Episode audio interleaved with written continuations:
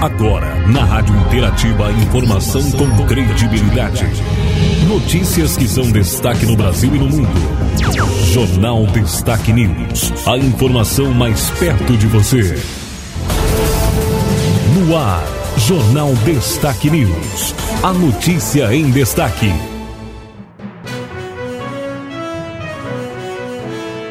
Edição do Jornal Destaque News, a notícia em destaque, edição de quarta-feira, 12 de janeiro de 2022. Estamos na estação verão, estamos na fase da lua crescente, com mudança para a lua cheia na próxima segunda-feira, dia 17. As informações do dia, Jornal Destaque News, apresentação, Marci Santolin. Jornal Destaque News.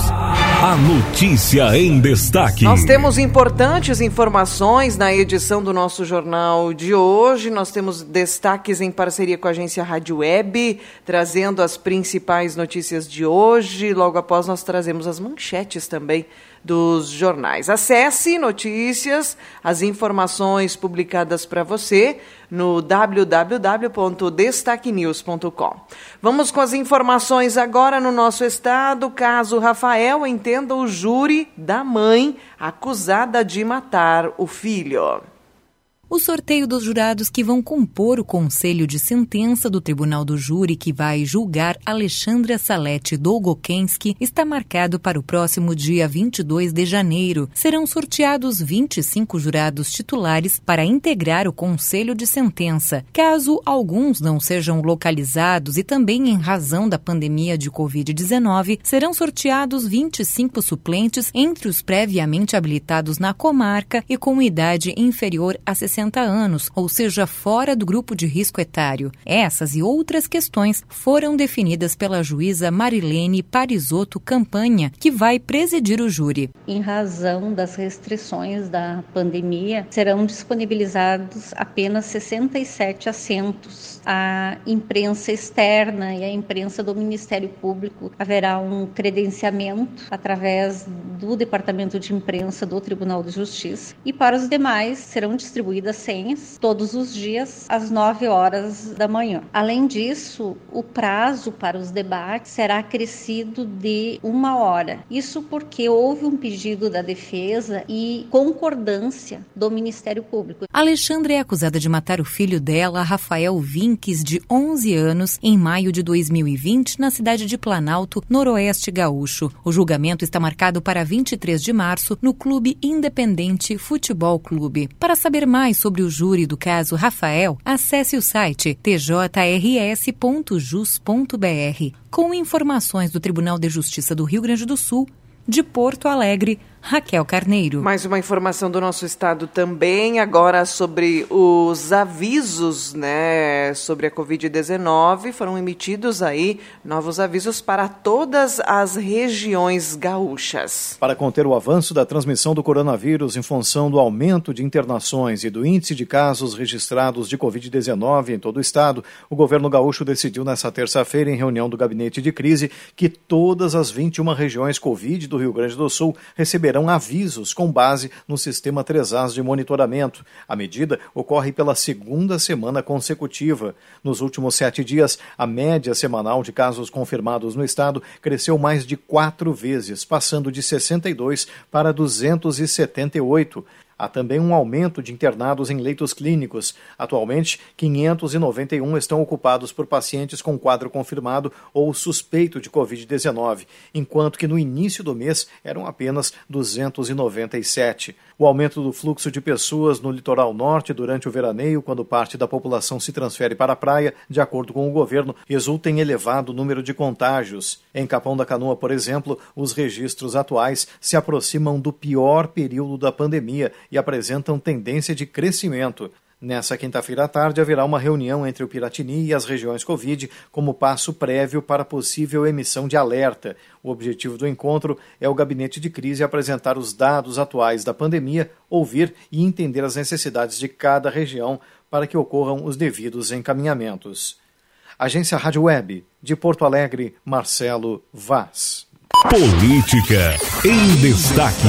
Vamos falar de política. Agora, o Senado recebe pedido de abertura de nova CPI da Covid-19. Um pedido de abertura de nova comissão parlamentar de inquérito para investigar a gestão do governo federal na pandemia da Covid-19 foi apresentado pelo senador do Amapá, Randolph Rodrigues, da Rede. O requerimento foi protocolado nesta terça-feira, com foco em situações ocorridas depois de novembro do ano passado. Entre os pontos que seriam alvos da nova CPI estão o atraso na vacinação de crianças de 5 a 11 anos, o apagão de dados do Ministério da Saúde e ataques do presidente Jair Bolsonaro à Agência Nacional de Vigilância Sanitária.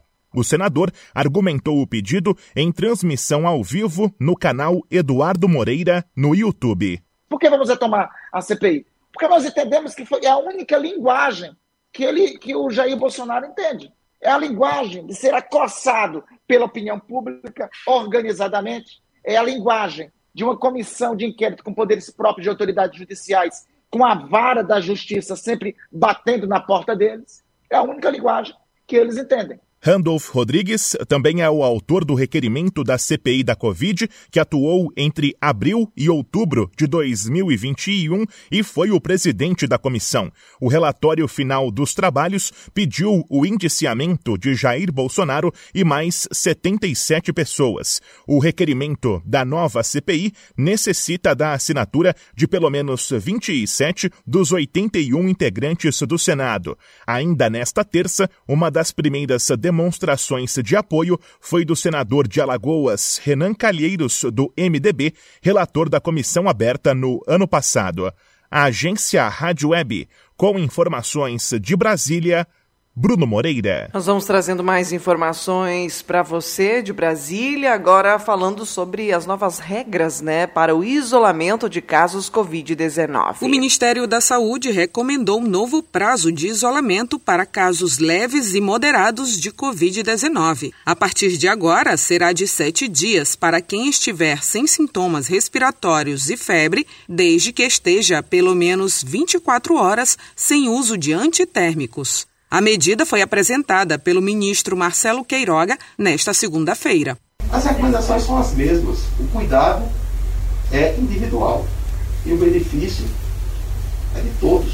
Segundo a nova diretriz, quem fizer o teste RT-PCR ou teste rápido de antígeno para Covid-19 no quinto dia e o resultado for negativo, pode sair do isolamento antes do período de sete dias. De acordo com o Ministério, é recomendado fazer teste para quem ainda estiver com sintomas no sétimo dia. Se o resultado for negativo, a pessoa deverá aguardar 24 horas sem sintomas respiratórios e febre e sem o uso de antitérmico para poder sair do isolamento. Nas duas situações, se o resultado for positivo, é preciso seguir em isolamento por pelo menos 10 dias a contar do início dos sintomas. A pessoa só deve ser liberada do isolamento quando não tiver sintomas respiratórios e febre. O guia epidemiológico com as novas orientações será publicado no site do Ministério, conforme comentou o secretário de Vigilância em Saúde, Arnaldo Medeiros. Ele traz características gerais sobre a doença, no caso pelo, pelos coronavírus 19, da Covid-19.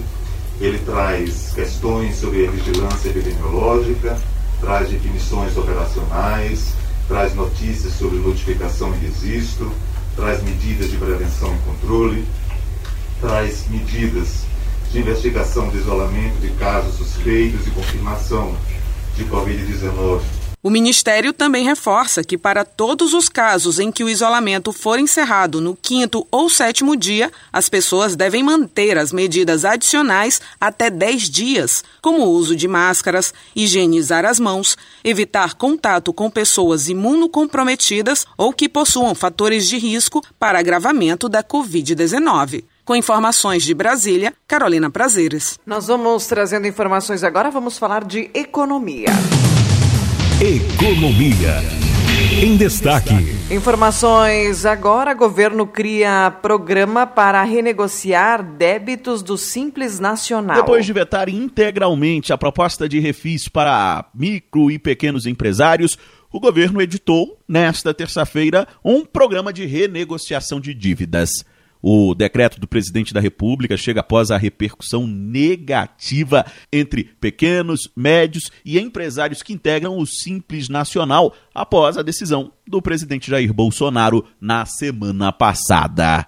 Ao todo, 1 milhão e 800 mil empresas que estão inscritas na dívida ativa da União poderão renegociar débitos que chegam a 137 bilhões de reais. O programa anterior, aprovado pelo Congresso Nacional, possibilitava a renegociação de dívidas para mais de 16 milhões de pequenas empresas. O veto foi questionado entre empresários e políticos. O relator da proposta na Câmara, Marco Bertaioli, disse que pelo menos o texto do Congresso fez com que o tema voltasse à pauta para o governo federal. Colocamos em discussão o projeto do Refis, específico das micro e pequenas empresas do nosso Brasil, que foram as empresas mais sacrificadas nesses últimos dois anos durante a nossa pandemia. O governo lançou duas medidas: o programa de regularização do Simples Nacional e o edital de transação do contencioso de pequeno valor do Simples Nacional. Na primeira medida, empresas de pequeno porte que são optantes pelo Simples Nacional poderão renegociar as dívidas, dando uma entrada de 1% do valor total do débito, que pode ser dividido em até oito meses. O restante poderá ser parcelado em 137 meses, com desconto de até 100% dos juros. A outra renegociação visa empresas ainda menores que têm dívidas de até 72 mil reais ou 60 salários mínimos com o governo federal. Neste caso, a entrada é de 1%, dividida em até três parcelas, e o restante pode ser renegociado em até 57 meses, com desconto máximo de 50% dos juros. Agência Rádio Web, de Brasília, Yuri Hudson. Vamos às informações de economia agora. Aquela notícia que não gostamos, né? Petrobras anuncia o um novo reajuste de preços da gasolina e do diesel. A Petrobras anunciou nesta terça-feira um aumento nos preços de venda de gasolina e diesel para as distribuidoras. É a primeira alta em 77 dias. Assim, a partir desta quarta-feira, dia 12, o preço médio de venda da gasolina da Petrobras para as distribuidoras vai passar de R$ 3,09 para R$ 3,00 e 24 centavos por litro alta de 4,85%. Para o diesel, o preço médio de venda da Petrobras para as distribuidoras vai passar de R$ 3,34 para R$ 3,61 por litro é avanço de quase 8%. Segundo a Petrobras, os ajustes são importantes para garantir que o mercado siga sendo suprido em bases econômicas e sem riscos de desabastecimento pelos diferentes atores responsáveis pelo atendimento às diversas regiões brasileiras, distribuidores, importadores e outros produtores, além da Petrobras. Agência Rádio Web, do Rio de Janeiro, João Vitor dos Santos. Agora a gente traz uma análise sobre a inflação alta, né, que passa por dólar, estiagem e também o preço dos combustíveis. Taxa de câmbio, estiagem e encarecimento do custo da energia elétrica, além dos preços dos combustíveis. Estes são alguns dos fatores que ajudam a explicar a elevada inflação do Brasil ao final do ano de 2021. Na terça-feira, o IBGE divulgou o índice que foi de 10,06%, o maior dos últimos seis anos. A meta do Banco Central para a inflação era de até 5,25%, ou seja, a taxa efetiva foi quase o dobro da máxima projetada pelo órgão. O economista Fernando De Aquino, conselheiro do Conselho Federal de Economia, destacou em entrevista concedida à agência Rádio Web uma consequência importante desta situação de inflação elevada?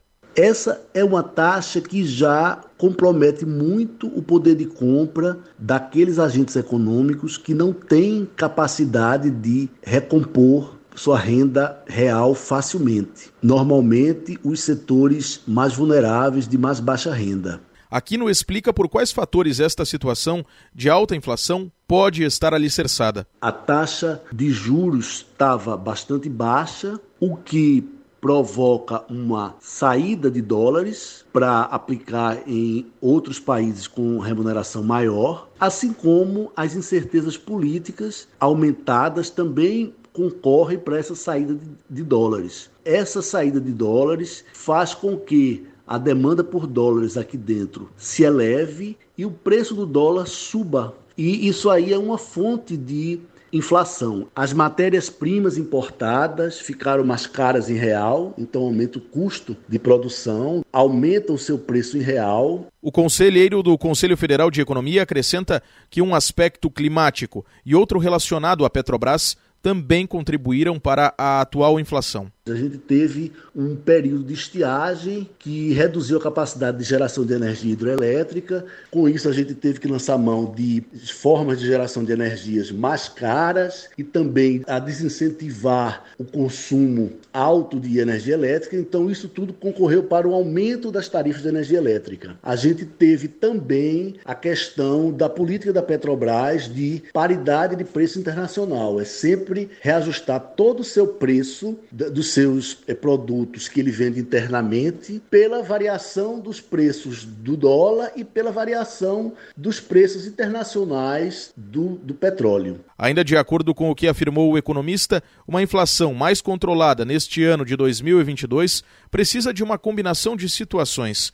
Entre elas estão que o custo da energia seja menor a partir da ocorrência regular de chuvas, por exemplo, que o preço do petróleo no mercado internacional se reduza, diminuindo custos de produção, que haja mais entrada de dólares no Brasil para ajudar a reduzir o câmbio, o que é viável, já que a taxa de juros está elevada, e que não haja muita incerteza política, situação que pode incentivar a saída de moeda estrangeira do país.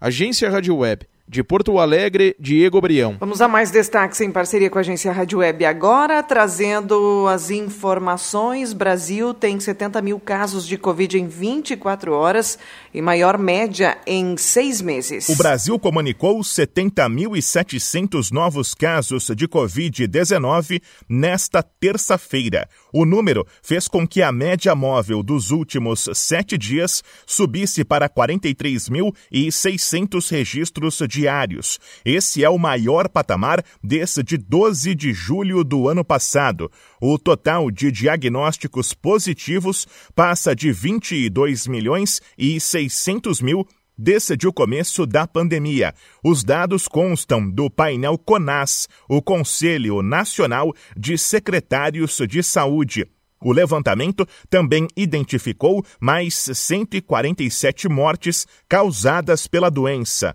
A média permanece em ritmo estável, com 122 óbitos. O total de vítimas da pandemia no país agora é de 620.238. Ao redor do mundo, os países com mais mortes por coronavírus nas últimas 24 horas foram Estados Unidos, Rússia e Polônia. Os números mais altos de novos casos partiram de França, Estados Unidos e Itália.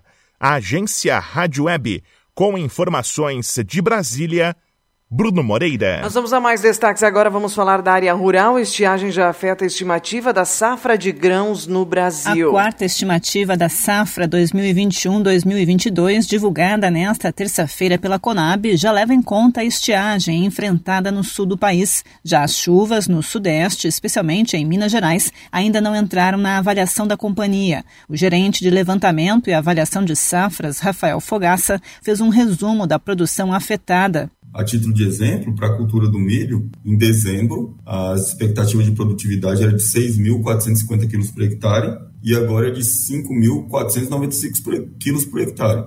Ou seja, já demonstramos aí uma redução de 14,8% na produtividade.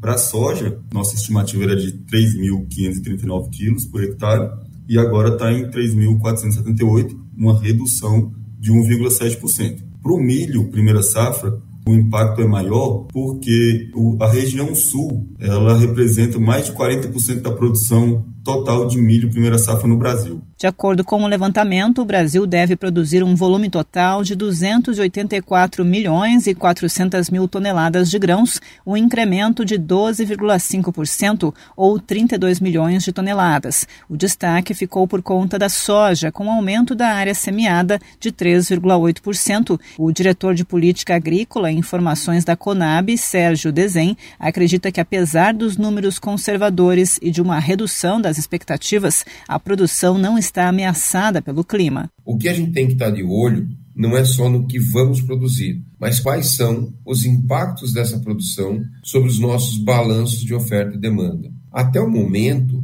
a produção projetada nos dá certa tranquilidade, especialmente no milho, para passarmos o período mais crítico, que é o período de maio e junho, em termos de demanda pelo produto. A soja é uma incógnita e ainda existem é, fatores que precisam ser analisados o mês de dezembro fechou o ano de 2021 com grandes volumes de chuva, chegando a ultrapassar a média em diversas regiões do Brasil, no norte de Minas Gerais e no sul da Bahia, onde esse quadro foi mais extenso. O total de chuvas foi o maior das séries históricas de dezembro. No centro-oeste, as condições atmosféricas foram favoráveis, mas no sul, a chuva registrada não foi suficiente para atingir a média em grande parte da região, o que prejudicou a produção local segundo a Conab. Agência Rádio Web de Brasília, Alexandra Fiore.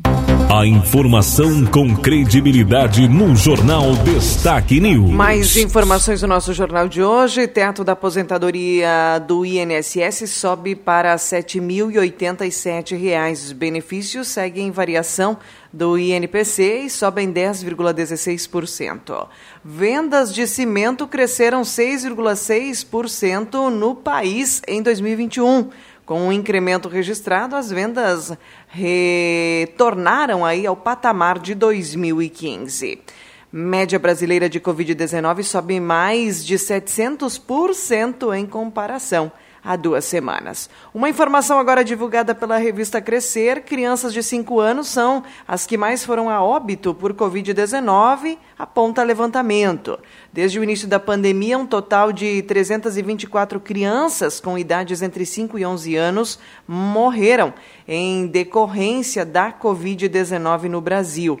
O levantamento foi divulgado pelos cartórios de registro civil brasileiros e leva em conta os óbitos que ocorreram no período de março de 2020 à primeira semana de janeiro de 2022. Conforme esse levantamento, então, entre 5 e 11 anos, as crianças com 5 anos aí foram as que mais né, tiveram o óbito registrado.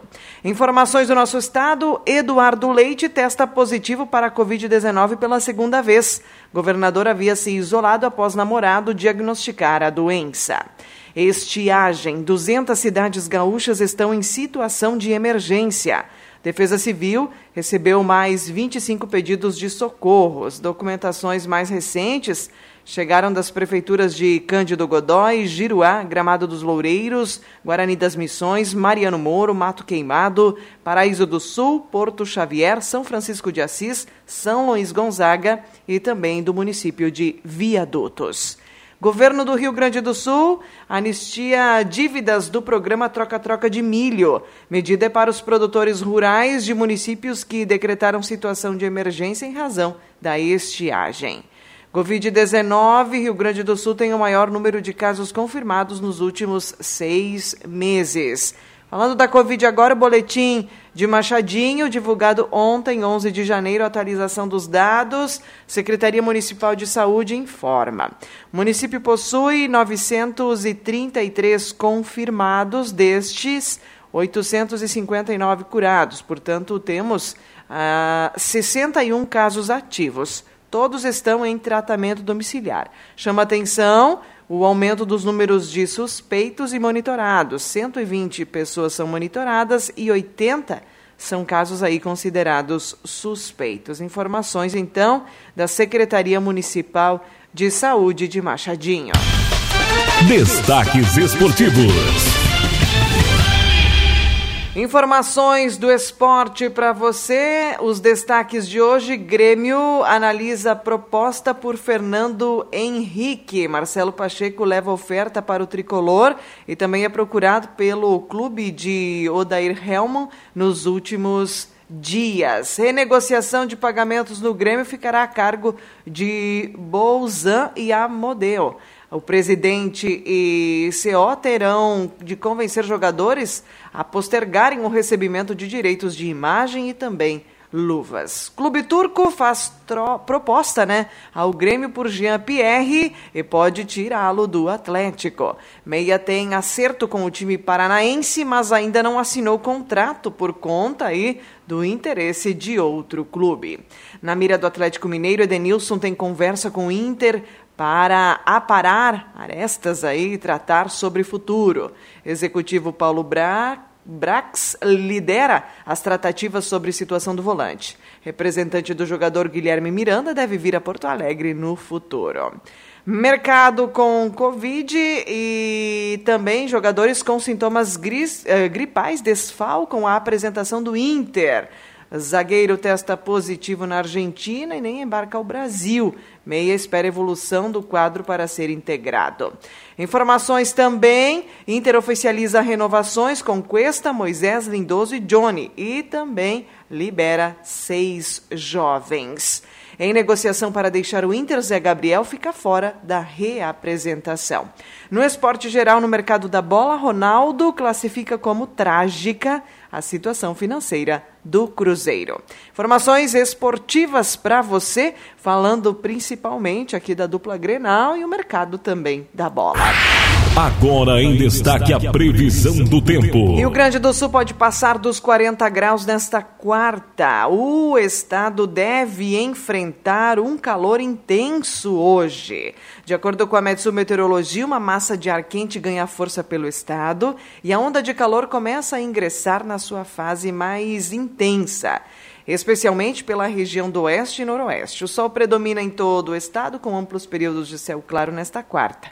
A umidade por mais baixa, aí por demais baixa, né, à tarde, com marcas de 10 e 20%, né, em algumas cidades. A Metsu alerta também para o risco alto de uh, extremos, né, e extremo também de incêndio em vegetação. Falando agora sobre o calor histórico, né, em Buenos Aires, na Argentina, o ano começou aí com calor histórico. Segundo a Metsu, a capital a Argentina teve nesta terça o seu segundo dia mais quente da história, com temperatura passando dos 40 graus, superando a marca registrada aí em dezembro de 1995. A temperatura extremamente elevada trouxe recorde no consumo de energia e cortes aí descritos pela imprensa local como massivos atingiram Buenos Aires, né, e a área metropolitana. O número de pessoas sem luz ficou perto de 3 milhões de argentinos no pico do apagão. Muitos semáforos né, na cidade de Buenos Aires estavam apagados, prejudicando o trânsito né, em principais ruas e avenidas. O serviço de trens também foi afetado, com atraso em todas as linhas. Né? No interior do país, na região mais ao oeste, os termômetros marcavam ontem quase 45 graus. Informações então nessa onda de calor que já havia sido, né, prevista e divulgada pelos meteorologistas. Que a gente pode falar do tempo e da temperatura agora para nossa região, a Somar Meteorologia traz para hoje, quarta-feira, a máxima hoje à tarde deve ser de 33 graus. E atenção para a baixa umidade relativa do ar. Hoje e amanhã a umidade aí fica em torno de 12%. Então, necessidade aí de evitar o sol nos horários mais quentes e bastante hidratação. Amanhã, quinta, novamente, sol com variação de nuvens, 19 a 34 graus amanhã. Sexta-feira pode haver pancadas de chuva, 6 milímetros, 20 a 32 graus. Sábado, mais pancadas de chuva, 14 milímetros podem ser registrados, 23 a 31 graus. Domingo teremos tempo firme, segunda, terça-feira também, com marcas que chegam a 36 graus no início da próxima semana. A partir da quarta, Dia 19, teremos condição para chuviscos. Aí vem né, uma sequência de dias com possibilidade de pancadas de chuva. Ainda aquelas chuvas passageiras, chuvas de verão, então que tendem a ser registradas até o dia 26 de janeiro. É claro que essa previsão pode sempre ser modificada com a proximidade dos dias, atualização também dos meteorologistas. Informações para você no www.destaquenews.com. Finalizo aqui a edição do nosso jornal de hoje. Termina aqui mais uma edição do Jornal Destaque News. A informação com credibilidade. Aqui, na sua rádio.